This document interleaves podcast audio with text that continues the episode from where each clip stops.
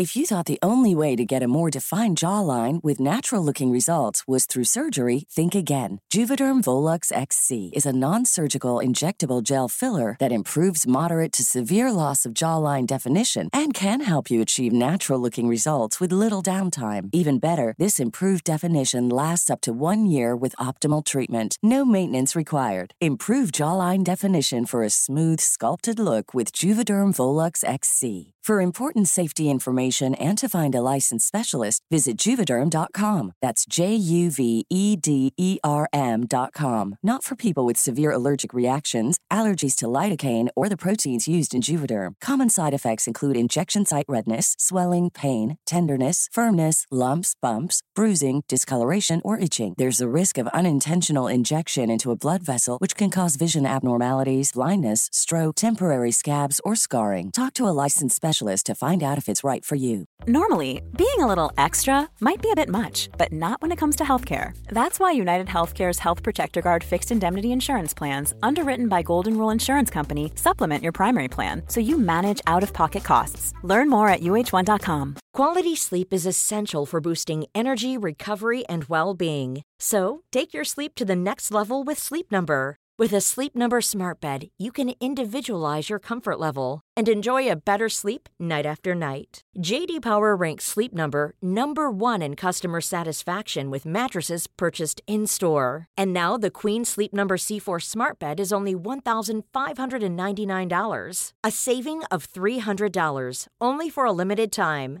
For JD Power 2023 award information, visit jdpower.com/awards. Only at Sleep Number stores or sleepnumber.com.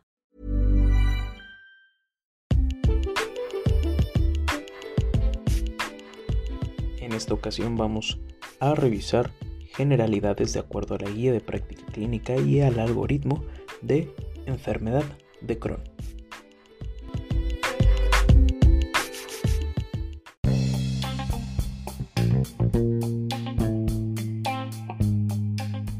Para la integración diagnóstica de enfermedad de Crohn, primero que nada se tiene que, que clasificar por medio del CDAI o la clasificación de Harvey Bradshaw. Pero la que más utiliza es CDAI. Eh, vamos a tener eh, síntomas clínicos.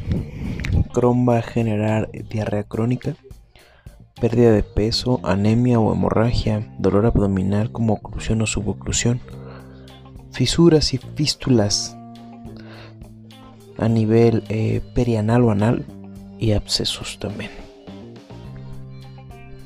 Dentro de los datos de laboratorio, bueno, vamos a tener que revisar la biometría hemática, el, cobro, pero el citoscópico, la BSG, proteína C reactiva, VIH, perfil tiroideo, sangre oculta Y en cuanto a los estudios de gabinete, más importantes es la ileostomía, es una ileocolostomía con, toma de biopsia o una endoscopia de, tránsito intestinal. Esos son los más importantes.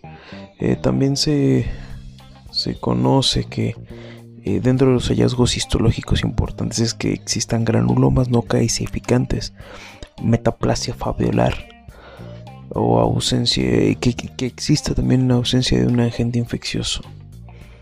Eh, lo tal no nos va a diagnosticar como tal un Crohn, porque el Crohn es multi. Necesitamos una serie de, conjuntos para poder diagnosticar Crohn, no solamente en este caso por esto por, histología, por hallazgos histológicos. Y dentro de los hallazgos endoscópicos que nos pueden orientar a esto serían úlceras aftosas profundas, eh, que existan lesiones en parches, imágenes de empedrado. Eh, esto va a tener cierto, cierta extensión para poder llamarlo o clasificarlo como localizado o como extenso. Localizado es que se encuentran lesiones en menos de 30 centímetros de una parte del intestino y extenso en más de 100 centímetros a nivel intestinal.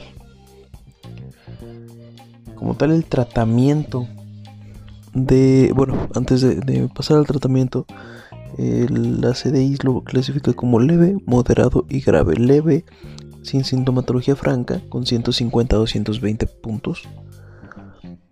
Moderado, con fiebre, disminución de peso, el dolor abdominal intermitente, que es un CDAI de 220 a 450, y grave, más de 450 puntos, en donde el tratamiento ya es resistente a corticosteroides.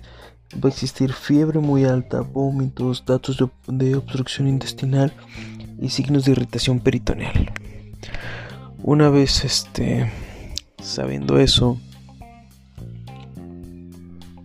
pues vamos a pasar al tratamiento como tal. Eh, depende de dónde se localice la afección de Crohn, si es a nivel ileal, a nivel ileocolónico o a nivel colónico.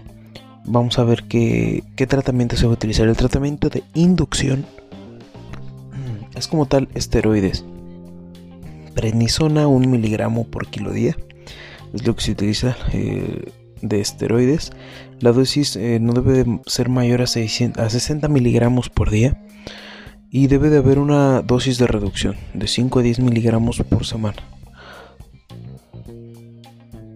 Se debe de estar disminuyendo de 2.5 a 5 miligramos por semana hasta que se suspenda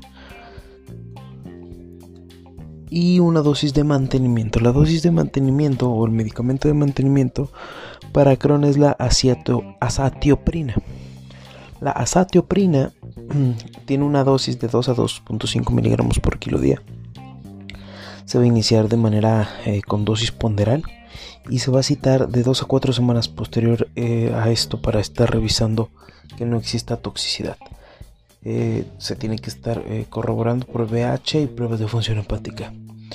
Después de esto se tiene que progresar o, seguir a determinar nuevamente el grado de daño o de, gravedad por medio de la escala CDAI de nuevo para ver qué tenemos. Eh, pueden ser una respuesta total, parcial o que no ha habido respuesta. Si no ha habido respuesta o si ha sido una respuesta parcial, ¿qué se tiene que hacer? Se debe de incrementar la dosis de aceatioprina sin eh, que existe evidencia de toxicidad. Si ha sido una respuesta total, se debe de, continuar eh, con la acetoprina, la dosis que estaba, y una remisión sostenida. La remisión sostenida va a ser hasta los 4 años, en donde se puede valorar una suspensión del tratamiento. En caso de que, bueno, hayamos aumentado la dosis de aceatropina, ¿qué tenemos que hacer de nuevo? Volver a evaluar el CDAI en dos meses. Si no ha habido respuesta o si la respuesta ha sido parcial, se tiene que realizar un PPD, un panel viral de Torch, e iniciar un anti-TNR, que serían los inmunomoduladores. Perdón. Em, esto se utiliza en una fase de inducción y una fase de mantenimiento. La fase de inducción puede ser con dos inmunomoduladores, con infliximab o con adalimumab. Son los dos, cada uno tiene diferentes dosis según la fase de inducción y la fase de mantenimiento. Posterior a esto, a la fase de mantenimiento se debe de evaluar cada 8 semanas el CDAI. Si tenemos una respuesta total, se continúa con el tratamiento. Si llegamos a tener alguna recaída, o una respuesta parcial, se tiene que utilizar infliximab más azatioprina o adalimumab. Se tiene que dejar a la misma dosis el inmunomodulador y a esto se le va a agregar nuevamente un esteroide que sería nuevamente la prednisona. Eso sería en cuanto al algoritmo de un de una enfermedad de Crohn eh, clasificada como moderada de un inicio.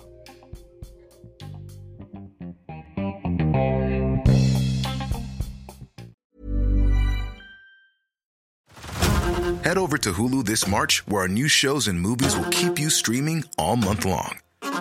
Catch the acclaimed movie All of Us Strangers, starring Paul Mescal and Andrew Scott. Stream the new Hulu original limited series, We Were the Lucky Ones, with Joey King and Logan Lerman. And don't forget about Grey's Anatomy. Every Grey's episode ever is now streaming on Hulu. So, what are you waiting for? Go stream something new on Hulu. If you're looking for plump lips that last, you need to know about Juvederm lip fillers. With Juvederm Volbella XC and Juvederm Ultra XC, your lip look, whether it's subtle or bold, can last up to one full year with optimal treatment and no additional maintenance. Find a licensed specialist and see if it's right for you at juvederm.com today. That's J U V E D E R M.com. Add fullness to lips in adults over 21 with Juvederm Volbella XC or Juvederm Ultra XC. Do not use if you have severe allergies or a history of severe allergic reactions, or if you're allergic to lidocaine or the proteins used in Juvederm. Tell your doctor if you have a history of scarring or taking medicines that decrease the body's immune response or that can prolong bleeding. Common side effects include injection site redness, swelling, pain, tenderness, firmness, lumps, bumps, bruising, discoloration, or itching. As with all fillers, there's a rare risk of unintentional injection into a blood vessel, which can cause vision